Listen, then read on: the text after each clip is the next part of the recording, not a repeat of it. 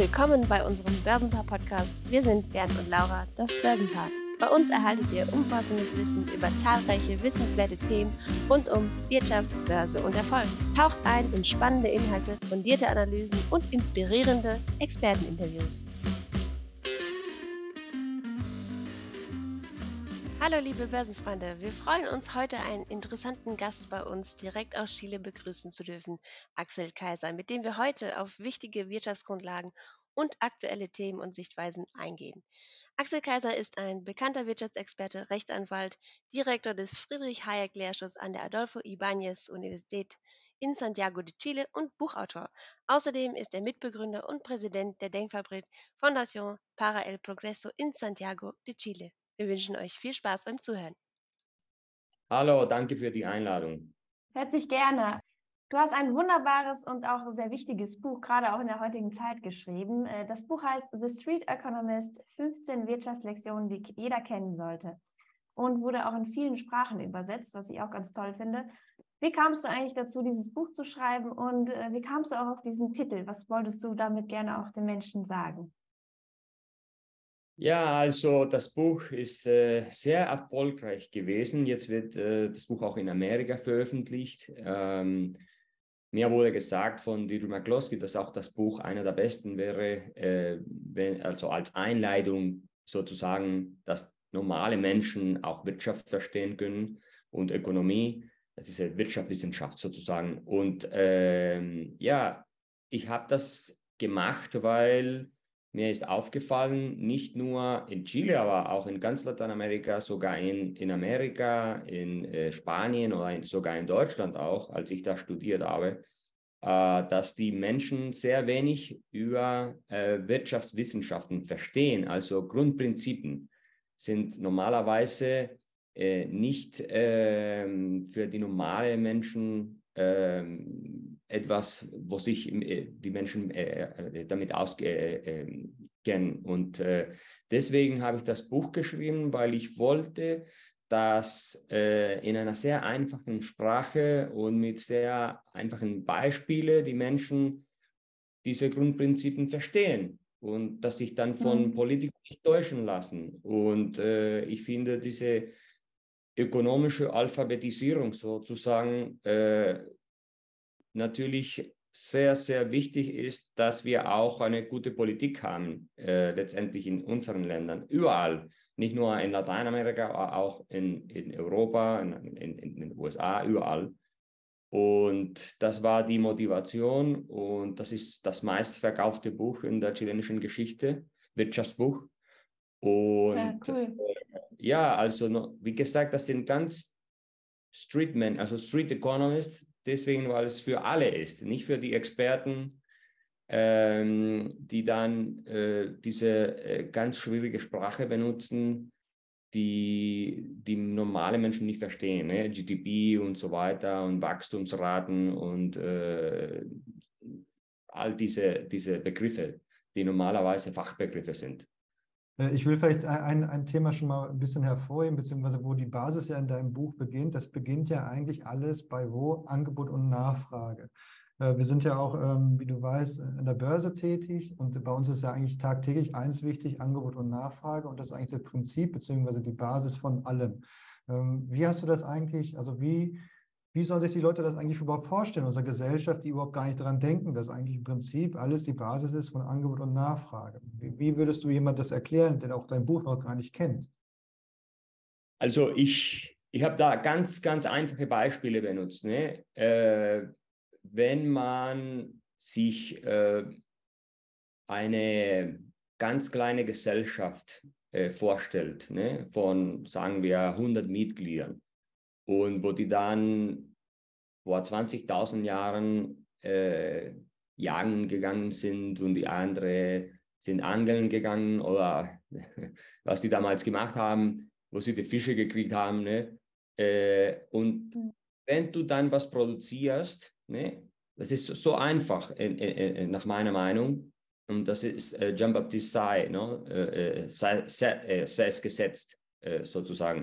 Und wenn du dann äh, eine ha äh, einen Hase gejagt hast oder dann eine Forelle äh, gefangen hast, dann kannst du das tauschen. Also du hast dann Angebot, das Fleisch vom, vom Hass, also Hasen, äh, diesen Hassenfleisch, das Hassenfleisch, und dann kannst du das auch für, das, ähm, für die Forelle tauschen. Also Nachge Nachgebot, und An äh, äh, äh, Angebot und Nachfrage sind genau äh, zwei Seiten von derselben Geschichte.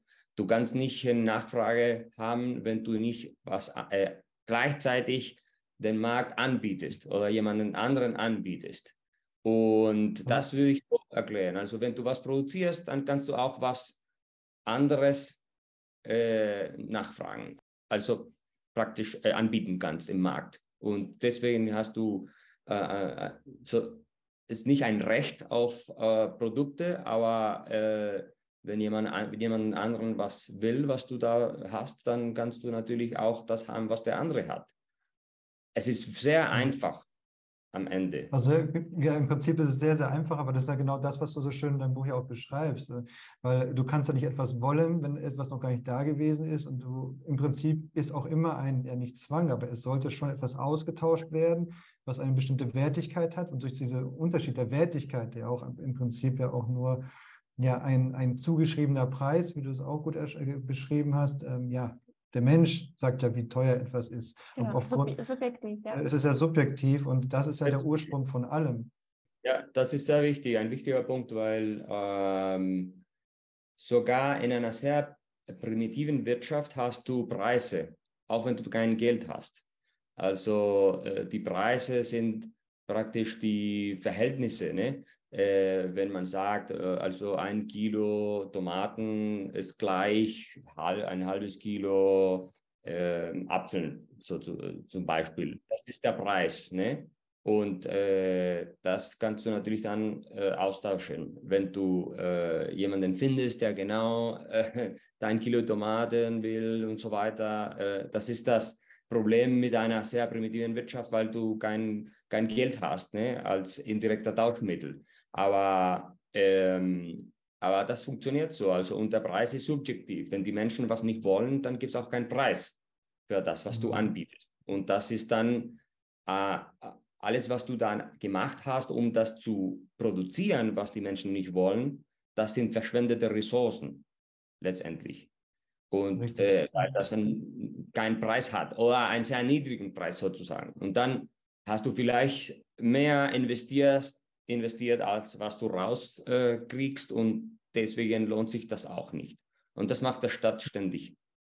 Genau, lass uns vielleicht einmal rauszoomen. Du, du sitzt ja jetzt gerade auch, ja, auch nochmal für die, für die Zuhörer. Ähm, der liebe Axel sitzt gerade in Chile. Also nicht wundern, wenn die Tonqualität nicht super optimal ist. Wir telefonieren jetzt gerade, also wir zoomen gerade einmal quer über die ganze, also über die ganze Welt. Ähm, also herzlichen Dank, Axel, dass du auch die Zeit genommen hast, dass du wirklich auch zeitversetzt mit uns diesen dieses Interview auch führen kannst. Lass uns einmal vielleicht rauszoomen und äh, deine aktuelle, die, die aktuelle Politik bei dir vor Ort ein bisschen genauer beleuchten, weil die meisten äh, schauen ja gar nicht über den Tellerrand und wissen gar nicht, was äh, ja vielleicht in anderen Ländern passiert. Die meisten wissen nicht mal, was in Spanien äh, los ist, geschweige denn, was vielleicht auch äh, in, in Argentinien los ist und du sitzt jetzt gerade in Chile. Äh, kannst du das vielleicht mal vor Ort bei dir einmal erklären, welche Politik, die, welche Lage dort gerade ist oder auch vielleicht in, in der Vergangenheit war, um da vielleicht mal eine Erfahrung von dir zu hören? Ja, also ich bin hier in Chile seit 2014, als ich, als ich äh, äh, mit meiner Doktorarbeit in Heilberg fertig äh, war. Dann bin ich zurück nach Chile gekommen. Äh, und äh, seit zehn Jahren haben wir eine Politik, eine Wirtschaftspolitik in Chile, die sich nur mit der Umverteilung von äh, Ressourcen äh, beschäftigt hat. Und das hat natürlich zu massiven äh, Steuererhöhungen ähm, geführt und letztendlich zu einer kompletten äh, Zerstörung der äh, Basis für diesen für, fürs Wirtschafts Wirtschaftswachstum. Und seitdem haben wir eine massive Krise, Sozialkrise äh, äh, gehabt in 2019 mit viel Gewalt und so weiter, weil äh, die Löhne nicht äh, äh, weiter gestiegen sind. Dann wir haben Wachstumsraten seit zehn Jahren, die praktisch ab null, also äh, null mhm. stehen. Und, ähm, und das ist jetzt ein sehr gefährliches Thema und sehr wichtiges Thema. Warum? Weil die Politik äh, jetzt sieht, dass auch die Demokratie dadurch gefährdet wird. Weil die Leute, wenn sie äh, keinen Fortschritt erfahren, dann fangen sie an zu denken, dass andere Alternativen gibt, die besser sind. Und das ist natürlich in Lateinamerika immer der Fall. Fast immer. Ne? Die Populisten, die mhm. Autoritäten, also, oder Diktatoren oder was auch immer. Und ähm, das ist ein, äh, ein, ein, ein schlimmer äh, ein Fehler ge gewesen von unseren Politikern. Und jetzt fängt das ein bisschen an, die Stimmung zu, zu, äh, zu kippen sozusagen. Und Jetzt wird das mehr thematisiert, dass wir vielleicht Steuern senken müssen. Es gibt auch viel Korruption im Staat. Zurzeit, wir haben eine Regierung, wo Gabriel Boric, das ist, ähm, ist so wie die Linke in, in, in Deutschland, aber ich glaube sogar ähm, mehr links als die Linke in Deutschland, weil, weil wir haben eine kommunistische Partei, die auch im, in der Regierung sitzt, die äh, ganz äh, öffentlich auch ähm, diese äh, Connections hat zu den äh, Diktat Diktator äh, Diktaturen in Kuba und Venezuela. Und das gibt es in, in Deutschland nicht natürlich, aber hier schon. Und die sind jetzt in riesen Korruptionsskandalen involviert und das sind dieselben Menschen, die mehr Steuern von den äh, Unternehmern und, und Hochverdiener wollen. Und äh, jetzt haben sie aber natürlich keine Chance, diese Steuerreform zu ähm, erfolgreich zu, ähm, durchs Parlament zu, ähm, ja, zu, zu führen oder zu äh, diskutieren, weil die äh, Menschen schon dagegen sind in den Umfragen, weil sie glauben, der Staat ist jetzt eine Beute für die Parteien, wo äh, die dann äh, Geld für sich selbst nehmen, rausnehmen. Und äh, viel Korruption, wie gesagt, und auch viel Verschwendung, also sehr ineffizient. Also das ist die Situation jetzt. Äh, aber wenn du mal Argentina siehst zum Beispiel, dann hast du über 100 Prozent Inflation im Jahr. Das ist katastrophal, mhm. weil, weil die, äh, die, äh, die Zentralbank das Defizit von der Regierung finanziert das hat, hat, hat die Zentral Zentralbank für Jahre gemacht. So Probleme gibt es natürlich in, in Europa nicht, in, in diesem Umfang oder in diesem, äh, in diesem Maße, aber auf jeden Fall gibt es andere Probleme, finde ich. Ne? Ja, kannst du vielleicht einmal äh, genau einmal reflektieren zu uns, also jetzt vielleicht nach Deutschland, da, da kennst du dich ja auch gut aus, äh, wie du das aktuell bei uns siehst, bei uns auch ein bisschen die Stimmung. Ähm, sagen wir äh, die AfD ist aber so die rechte Partei. Aktuell sind ja die, die SPD, die, die Grüne und auch die FDP in der Ampelkoalition an der Macht, so gesehen, in der Bundesregierung. Ähm, wie sich das bei uns verhält, weil wie du von außen jetzt, äh, als, als jemand, der sich auch sehr gut auskennt mit der Politik, wie du da auf uns blickst und vor allem, was du auch vielleicht in der Zukunft so ein bisschen auch auf Bezug auf dein Buch vielleicht nochmal als diese 15 Lektionen hervorheben würdest. Hey Leute, äh, vielleicht erstmal das, das Buch natürlich gerne lesen, aber auch die Lektion, gerade diese Lektion, die wendet ihr gerade gar nicht richtig an.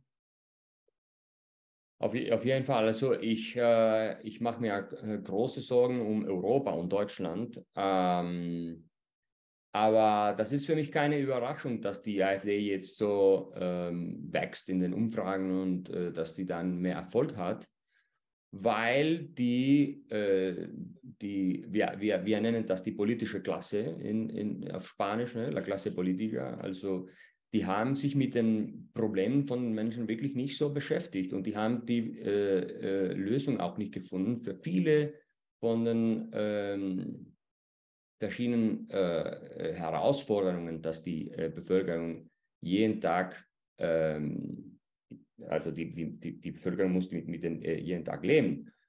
Zum Beispiel Migration ist auch ein großes Thema hier in Chile.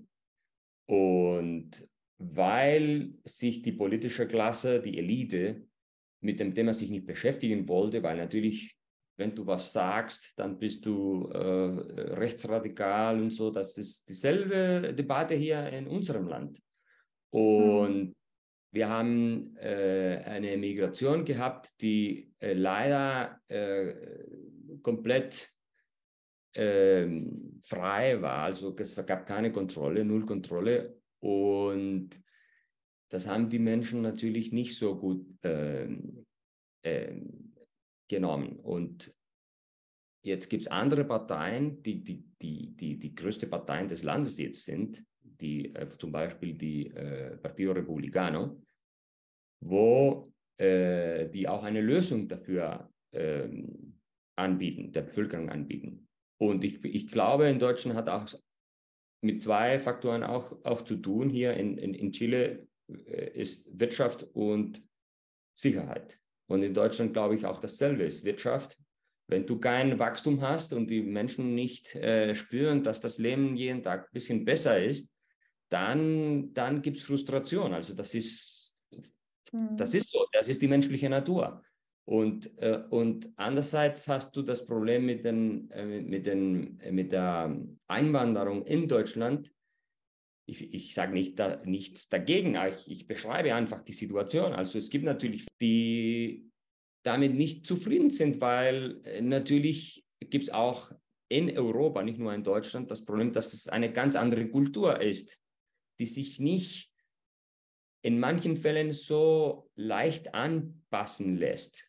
Das ist bei uns in Chile nicht der Fall, weil die kommen alle aus Lateinamerika, unsere Migranten. Also wir haben andere Effekte von der Migration, zum Beispiel Löhne, die, die runtergehen. Und das mögen die Menschen auch nicht. Und auch viel Kriminalität, die wir nicht hatten, zum Beispiel Sicarios, das gab es hier in Chile nicht. Die kamen aus Kolumbien, aus Venezuela und, und das ist neu und das schockiert die Menschen natürlich, weil du kannst 100 Dollar zahlen und dann bringen sie jemanden um. Ne? Mhm. Äh, ja, das ist komplett neu, auch äh, Entführungen und so weiter. Das gab es auch in unserem Land nicht früher. Und, ähm, und ich finde, die Parallele gibt es zwischen was jetzt los in Chile äh, ist, weil wir sind das, äh, so, ja, das reichste Land in Lateinamerika im per capita Einkommen, das ist so. Und was jetzt los in Deutschland ist, wo du siehst, dass die, die äh, industrielle Produktion, Industrieproduktion äh, senkt seit 2018 und das hat nicht unbedingt mit dem Corona zu tun. Du siehst, dass mhm. die Politik komplett gescheitert ist. Wenn du die Zahlen richtig äh, dich durchschaust und dass die Menschen mehr und mehr zahlen müssen für Energie und weniger, weniger bekommen. Äh, äh, die Schuldenstaatsquote steigt auch. Nach, nach, nach Corona ist ungefähr 80 Prozent des Bruttoinlandsprodukts. Und ähm, und die spüren auch, die, du, du hast auch jetzt kein, kein Wachstum mehr in Deutschland, ist nicht mehr äh, so diese, wie haben die das genannt in Europa, die, die, die ähm, Motor des, äh, von Europa oder, oder war das war da der Begriff, was da benutzt mhm. wurde? Der, neulich, der Wirtschaftsmotor. Mhm. Der Wirtschaftsmotor, genau. Habe ich neulich von Economist gelesen, dass das, oder, oder war das die Economist, glaube ich, war, wo die, wo die meinen, die, die Deutsch Germany, die, die, die uh, Economic Engine von Europe ist gone. So, also das ist auch, mhm. das wird auch thematisiert, dass Deutschland nicht mehr das ist, was, äh, was es früher war. Und natürlich ist das schlecht für die Menschen. Die Steuern sind zu hoch, du hast auch massiven Humankapitalverlust äh, in Deutschland, weil die Steuern dich bestrafen. Also ich habe selbst einen Bruder, ja der in Deutschland studiert hat, in München. Und der ist dann äh, in die Schweiz ausgewandert, weil äh, der da viel mehr verdient hat und viel mehr sparen konnte. Und das ist Humankapital. Der hat BWL studiert und äh, kennt sich sehr gut aus mit Internet und so weiter. Und das passiert überall, ähm, finde ich. Ich meine, nicht nur für BWL, meine jetzt für Ärzte und so weiter. Genau, also, also die Entwicklungen sind nicht gerade positiv äh, gestimmt. Ja. Kommen wir vielleicht einmal auch zu dem Thema Subventionen. Das ist ja auch ein Thema in den USA mit dem Inflation Reduction Act, aber auch in Deutschland. Jetzt kommt der Intel nach Deutschland, das wird natürlich subventioniert äh, mit äh, ein paar Milliarden. Wie siehst du das eigentlich? Eigentlich ist es ja nicht eine gute Entwicklung, wenn man Subventionen äh, in, in den Markt, sage ich mal, fließt, fließen lässt. Nein, das ist das Problem, was wir in, in, im Westen haben, dass der Staat alles lösen muss. Ne? Auch die Probleme, dass der Staat selbst äh, verursacht oder für die auch der Staat selbst ähm, verantwortlich ist. Oder die Politiker, weil der Staat gibt es nicht. Ich mag diesen Begriff Staat nicht, weil das hat so eine, ja, nee, das ist so wie, äh, als ob wir äh, über Gott reden würden, ne? so abstrakt und mächtig und so weiter. Nein, das sind Menschen. Ja. Das sind reale Menschen, das sind Politiker und Bürokraten. Das ist der Staat. Das ist äh, nichts anderes als, als das.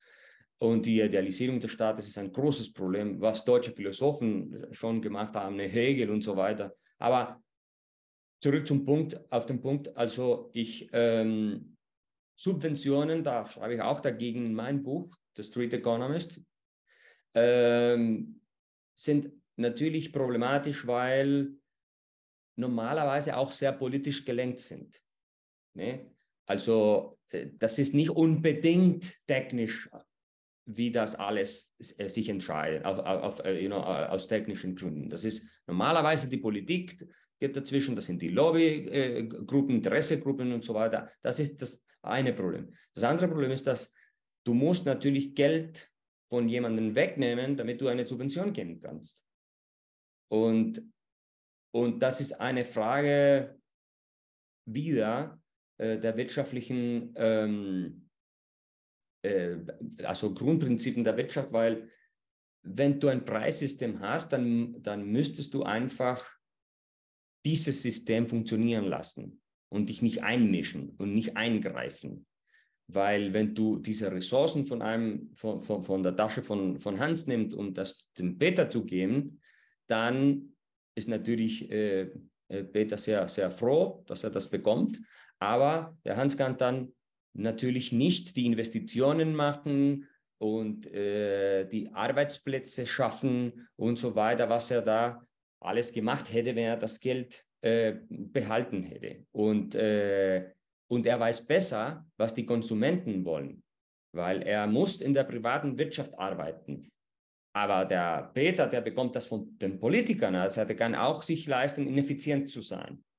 Und mhm. deswegen finde ich, was, was wir jetzt in Europa haben, in, in den USA auch teilweise, aber weniger, ist, dass du weniger und weniger ähm, Raum für den Markt hast, Marktmechanismen, Mechanismen, dass die, dass, dass die die Probleme lösen. Äh, mit Energie, mit äh, alles Mögliche äh, auch, auch Zinsraten werden ständig von Zentralbanken, aber das überall, muss man sagen, ähm, äh, festgesetzt und äh, die, dann hast du diese riesigen Blasen, Immobilienblasen oder mit, mit den Staatsanleihen auch Blasen und so weiter und Inflation und so. Und äh, deswegen glaube ich, dass das Buch The Street Economist auch wichtig ist, dass die Menschen auch das verstehen können. Subventionen sind ein riesiges Problem.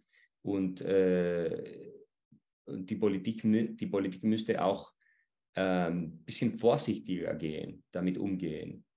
Weil ich sehe die große Gefahr in Europa, Deutschland auch, in Frankreich, dass nicht unbedingt sehr demokratische, freundliche Bewegungen mehr und mehr äh, Unterstützung bekommen.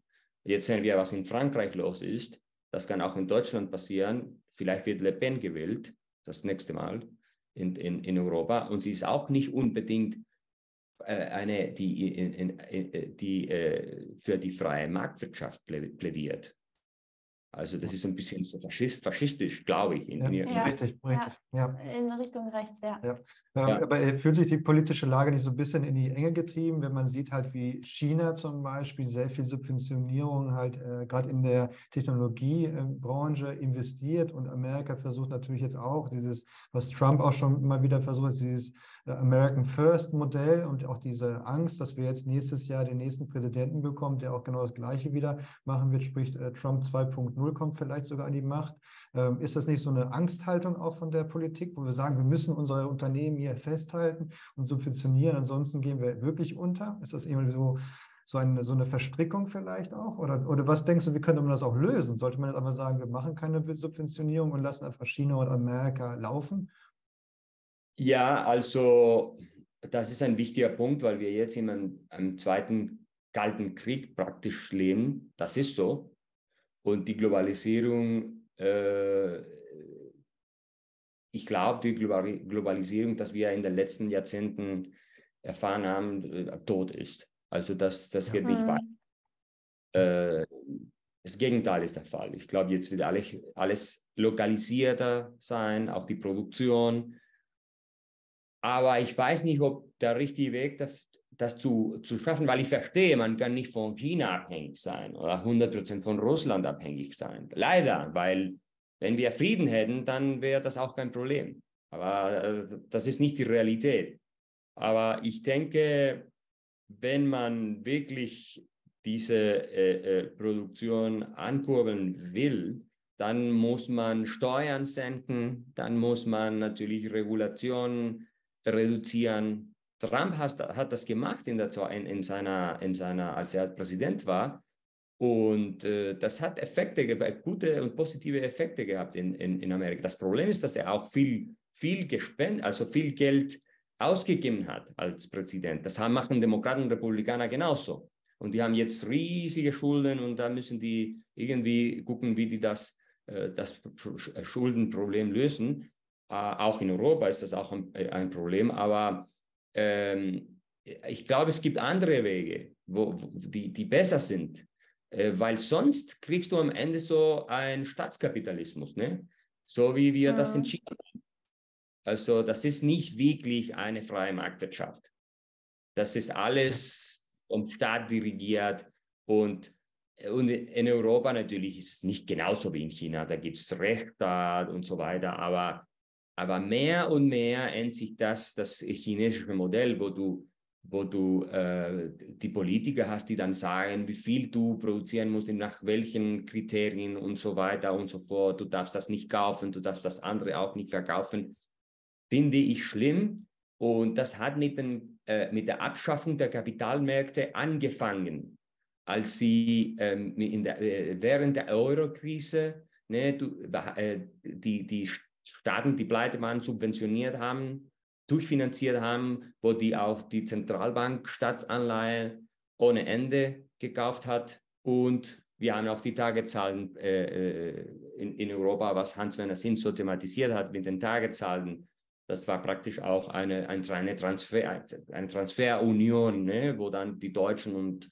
vielleicht die äh, Holländer und andere die große Rechnung zahlen. Aber die, diese Disziplin, was die Kapitalmärkte bringen, das wurde natürlich äh, abgeschaffen. Und die, die Länder wie Italien und andere haben weiter äh, Geld ausgegeben, als, als hätten sie keine Probleme. Natürlich gab es etwas. Ähm, äh, äh, Umstrukturierungen und, und, und, und einiges äh, äh, Programme wurden da eingeführt, dass das nicht zu extrem ist, aber, aber trotzdem. Und jetzt siehst du das auch in den anderen Bereichen der Wirtschaft. Also ich finde das problematisch, wenn wir sagen, ah nee, weil wir mit China und Russland Probleme haben, jetzt muss der Staat dann fest und intensiv eingreifen und sich mit der, mit, mit, mit der freien Marktwirtschaft äh, da äh, befassen und sich da einmischen und so weiter. Ich finde das problematisch, weil ich denke, am Ende äh, wird das die, äh, die ähm, also die Wirtschaft unterminieren, aber auch die Lust von den Bürgern auf Demokratie unterminieren. Weil mhm. je mehr der Staat kontrolliert, umso weniger äh, Raum hat das Individuum, sich frei zu entfalten. Und vielleicht gewöhnst du dich dra äh, daran, dass dir die Menschen auch dirigieren, die, die Politiker sagen, was du zu tun hast und was nicht. Und irgendwann kommt eine sehr radikale Alternative, die dann das anbietet und auch äh, die Lösung der Probleme mit, mit Migration, mit Kriminalität und ja. mit äh, mit einer sehr schwachen Wirtschaft. Also, ja, das zeigt uns ja auch äh, zum Teil die Geschichte von damals, wie es ja wirklich den Menschen dann ergangen ist, auch im Sozialismus, im Kommunismus damals. Ähm, das ist natürlich äh, wirklich gruselig, sage ich mal, wenn man daran denkt, dass ja. vielleicht diese Entwicklung in die Tendenz geht. Das ist nicht gut, weil der Mensch als Einzelner wird gleichgestellt mit allen anderen und man kann sich wirklich da nicht mehr entfalten oder den Beruf ausüben, den man auch gerne möchte. Wichtig ist ja. vielleicht nochmal zu betonen in deinem Buch, ich finde das auch ganz interessant, was wäre denn die Lösung? Also die Leute möchten natürlich, äh, es ist wichtig, Anreize zu schaffen für die Menschen. Du betonst in deinem Buch sehr stark auch Innovationen. Dass auch, dass die Wirtschaft auch ankurbelt, was ich auch sehr wichtig finde, worüber hier auch in Deutschland mir ein bisschen das Thema auch zu kurz kommt, ähm, weil Innovationen können natürlich dann den Wohlstand fördern und so weiter und so fort. Kannst du vielleicht aus deinem äh, Gesichtspunkt nochmal erzählen, wieso Innovationen super wichtig sind? Ja, weil wenn du Innovation hast, dann hast du äh, mehr Produktivität und deswegen äh, haben die Menschen auch äh, die Möglichkeit, mehr Sachen, bessere Sachen für niedrigere Preise zu kaufen und die Lebensqualität steigt. Ist äh, so einfach. Ne? Wenn wir jetzt sozusagen keine äh, Agrartechnologien hätten, Traktoren und so weiter, dann könnten wir nicht äh, das Brot so billig kaufen. Ja? Äh, weil die, die Produktion von, von, von Mehl und so äh, dramatisch äh, niedriger wäre. Und, ähm, und das ist auch ganz, ein ganz einfaches Prinzip, finde ich. Also wenn du Leute hast, die äh, Innovation, Innovation schaffen, musst du auch sicher machen, dass die Leute in deinem Land bleiben. Und das finde ich natürlich problematisch in Deutschland und in anderen Ländern in Europa, dass die dann auswandern. Äh, weil, wie gesagt, die Steuern zu hoch sind, dann bestraft man das Human, äh, Humankapital. Und die gehen mhm. nach Amerika, Schweiz, London, wo auch immer, Australien. Und das ist ein Problem. Ähm, und ich habe auch erklärt in meinem Buch, dass Innovation nicht frei ist, in dem Sinne, dass du musst natürlich eine gewisse Branche oder eine in, komplette Industrie zerstören, damit du in, Innovation hast. Also Schreibmaschinen gibt es nicht mehr. Wir schreiben mit Computern. Und äh, das ist weg. Das, das, die Menschen, die das hergestellt haben, haben keinen Job mehr das ist ein Teil des Fortschritts. Also äh, Pferde werden nicht so verkauft wie, vor 150 Jahren natürlich, weil wir jetzt Auto, Autos haben. Ähm, und, und das muss man natürlich unterstützen. Deutschland ist ein, ist ein Land, äh, wo viel Innovation stattfindet. Äh, es gibt sehr schlaue Menschen, Hirngold nennt man das, ne? Und äh, das man, das muss man behalten und das muss man fördern und das, da muss man sicher machen, dass die dann nicht auswandern wollen, äh, die Leute. Das ist ein riesiges Problem. Also ich sehe das in Lateinamerika. All die Menschen, die äh, produktiver sind, die gehen, äh, äh die wandern aus äh, nach den USA, also in die USA. Die bleiben nicht hier, weil hier gibt es nicht viel Kapital. Äh, die Situation ist natürlich für die viel schwieriger. Ähm, also äh, die müssen natürlich viele Steuern zahlen, die, die Gesetze sind nicht innovationsfreundlich. Äh, mhm. also das ist eine Katastrophe. Ich habe viele Freunde, die jetzt in Silicon Valley leben und nicht mehr in Chile oder in Argentinien verstehen deinen Punkt sehr, sehr, sehr gut. Nur du weißt ja selbst, der deutsche Staat ist ja ein Sozialstaat und die meisten argumentieren ja sofort, ja, wenn du jetzt nur noch die Steuern senkst, dann gehen ja soziale und kulturelle Sachen auch ein bisschen flöten. Stimmt das denn so? Kann man das denn so stehen lassen? Weil das ist ja immer die Argumentation, wir dürfen die Steuern nicht senken, wir müssen die Reichen noch weiter besteuern, um mal die sozialen äh, ja, Bedürfnisse zu decken. Wie siehst du da den Punkt? Ist das denn wirklich denn so? Nein, und so zerstörst du, äh, zerstörst du natürlich die Wirtschaft wenn du die erfolgreichen Menschen einer Gesellschaft bestrafst, extra bestrafst, mit, mit hohen Steuern, äh, dann gehen die einfach weg oder produzieren die weniger äh, und dann sind alle ärmer. Äh, das hat man tausendmal in der Geschichte gesehen. Also ich würde in Deutschland zurück zum Ludwig Erhard gehen, weil er hat dieses Buch geschrieben, Wohl, äh, Wohlstand für alle. Wenn man das liest, dann sieht man ganz genau, dass ähm, der Schlüssel zum Erfolg ähm, wirklich diese freie Marktwirtschaft ist, wo der Staat nicht so äh, anwesend ist, nicht so viel eingreift und wo die Steuern vernünftig sind und wo nicht so diese Neidgesellschaft äh, politische äh, Manifestationen findet. Äh, und, da, äh, und da sieht man, ne, Progressivsteuern natürlich sind eine, eine ähm, ein, ein gutes Beispiel von diesen, äh, diesen, äh, diese, diesen, wie kann man das nennen, diesen Impuls, die erfolgreichen mhm. Mitglieder einer Gesellschaft zu bestrafen, nur weil die Erfolg haben und mehr Geld haben. Und, äh, und, und Erhard sagte damals in diesem Buch, dass, dass der, die große Sünde der Deutschen der Neid ist.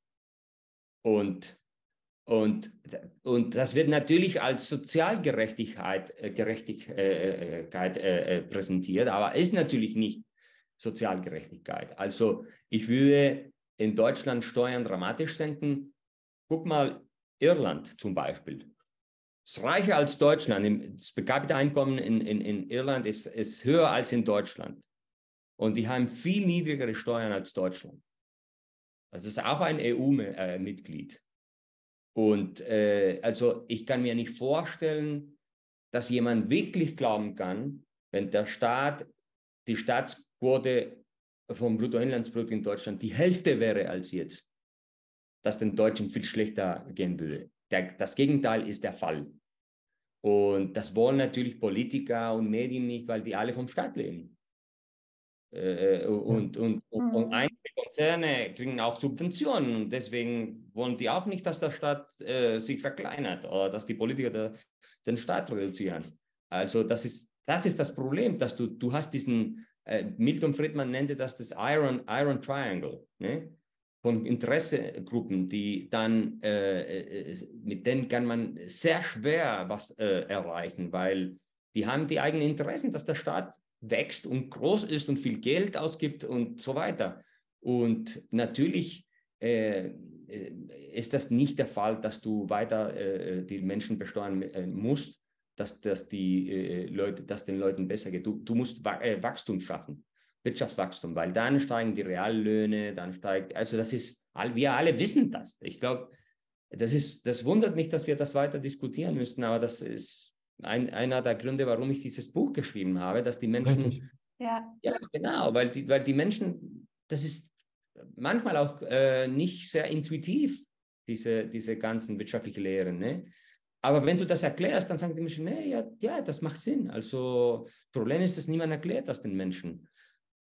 Und ich finde, in Deutschland haben wir, ich bin auch deutscher Bürger, haben wir, äh, habe einen deutschen Pass, meine Familie kommt aus Deutschland, haben wir so diese Mentalität, dass, es, dass, es, dass der Staat alles wirklich lösen muss und dass der Staat ja. hier, da, ja. das, ist in, das ist in den USA anders. Also es ist wirklich anders, obwohl die auch riesige Probleme haben, aber they don't trust the government so much. Also die vertrauen den Staat nicht so wie, wie, wie die Deutschen und die Franzosen und andere. Aber in Deutschland ist praktisch eine Religion, ne? der Sozialstaat. Also der mhm. Ludwig Erhard war komplett dagegen, dass der Staat weiter wächst, nachdem er äh, diesen Wirtschaftswunder da in Deutschland äh, fast alleine verwirklicht hat, ja, und, ja. und nachdem er, also als er nicht mehr Kanzler war und so weiter, dann sagte er, dass er komplett dagegen war, dass der Staat weiter wächst, weil er sah da eine Gefahr für äh, den Wohlstand der, der, der Deutschen, aber auch für Demokratie, für die Demokratie. Das ist sehr wichtig. Er war komplett gegen einen Wohl, Wohl, äh, Wohlfahrtsstaat und der Sozialstaat, was wir jetzt in Deutschland haben, ist, unter, unterscheidet sich nicht so viel von einem Wohlfahrtsstaat, würde ich sagen. Ja. Ist schon zu groß. Ja. Also, ihr habt, ihr habt die, die, die Gründerväter der, der modernen Deutschland, der Demokratie und der, von, von, von diesem Wirtschaftswunder, was wir da erlebt haben in den letzten 60, 70 Jahren. Man muss back to basic äh, gehen und dann äh, findet man die Lösung für die Probleme. Aber niemand will das. Ja, da, da sagst du was. Ja, es ist schade, dass äh, gerade, wie du auch betont hast, die Neidgesellschaft existiert auch in Deutschland. Viel besser wäre es natürlich, wenn man einfach sich zusammenrafft, äh, wirklich die Innovation fördern, fördert, die Unternehmen auch respektiert, sage ich mal auch. Äh, oft haben ja auch Unternehmer einen Beigeschmack, sage ich mal, als Ruf. Schade eigentlich drum, weil die sind ja auch da, um Innovation zu fördern, um auch Arbeitsplätze zu schaffen und ja, damit auch natürlich dann die Wirtschaft wachsen kann weiter. Das ist ein ganz, ganz wichtiger Punkt. Lieben Dank, Axel, dass du hier warst und ähm, Ein wirklich sehr gutes Buch. Also auf jeden Fall lesen, liebe Community. Das zeigt nochmal wirklich die Grundprinzipien einer Wirtschaft auf und dann blickt man auch viel besser durch, durch den Dschungel. Genau. Ähm, vielleicht noch zum Schluss eine einzige Frage, äh, Axel. Ähm, was würdest du unseren, unserer Community äh, mit auf den Weg geben? Also sprich aus deinem Buch oder zu der aktuellen Lage nochmal, hey Leute, guckt mal jetzt gerade genau auf diese Thematik, schaut in mein Buch und lest das bitte noch einmal nach, damit du auch verstehst, was jetzt gerade hier los ist. Vielleicht noch eine einzige kleine Thematik, die du hervor, hervorheben möchtest. Ja, also einfach, äh, ich will nur sagen, dass das Buch sehr kurz ist. Man kann das in zwei Stunden lesen und, man ver versteht auch von bis von Innovation auf äh, Freihandeln und äh, wie die Preisen funktionieren. Also das kann man wirklich lesen. Das ist nicht ein Fachbuch so äh, mit äh, Zitaten und äh, ein langes Buch. Und ich glaube, man muss sich auf die Preismechanismen konzentrieren, weil jedes Mal, wo der Staat äh, wächst und wo die Politiker sich einmischen wollen, äh, wird dieses, dieser, diesen, äh, dieses Mechanismus beseitigt. Und ich finde, dass äh, das sehr problematisch ist, weil dann hast du äh, als Ergebnis weniger Wohlstand für die Menschen. Also man muss verstehen, dass der Staat nicht die Quelle des Wohlstands ist. Äh, das, ist das sind die Menschen, die, die, die dann mit der eigenen Initiative innovieren und äh, Arbeitsplätze schaffen und investieren. Das sind wir, das sind nicht die Politiker. Äh, wenn das die Politiker wären, dann wäre da auch die Sowjetunion eine Erfolgsgeschichte gewesen. Das, das ist nicht der Fall gewesen. Und äh, das, das wäre meine, mein, mein Rat, also dass die Menschen nicht so viel dem Staat vertrauen, dass die Politiker die Probleme lösen können, weil, äh, wie Ludwig von Mises gesagt hat, ist öfter der Staat, äh, der die Probleme verursacht. Und dann, wenn der Staat versucht, diese Probleme zu lösen, dann kommen noch weitere Probleme als Ergebnis von dieser Intervention. Und da hast du eine Spirale, wo dass die sich nie wieder äh, korrigiert. Und, und das ist, glaube ich, wo sich jetzt Deutschland und andere Länder äh, befindet. Herzlichen Dank, Axel, dass du bei uns Gast warst. Ja, vielen Dank für diese sehr interessante Konversation. Bis nächstes Mal. Bis nächstes Mal. Tschüss. Tschüss. Tschüss.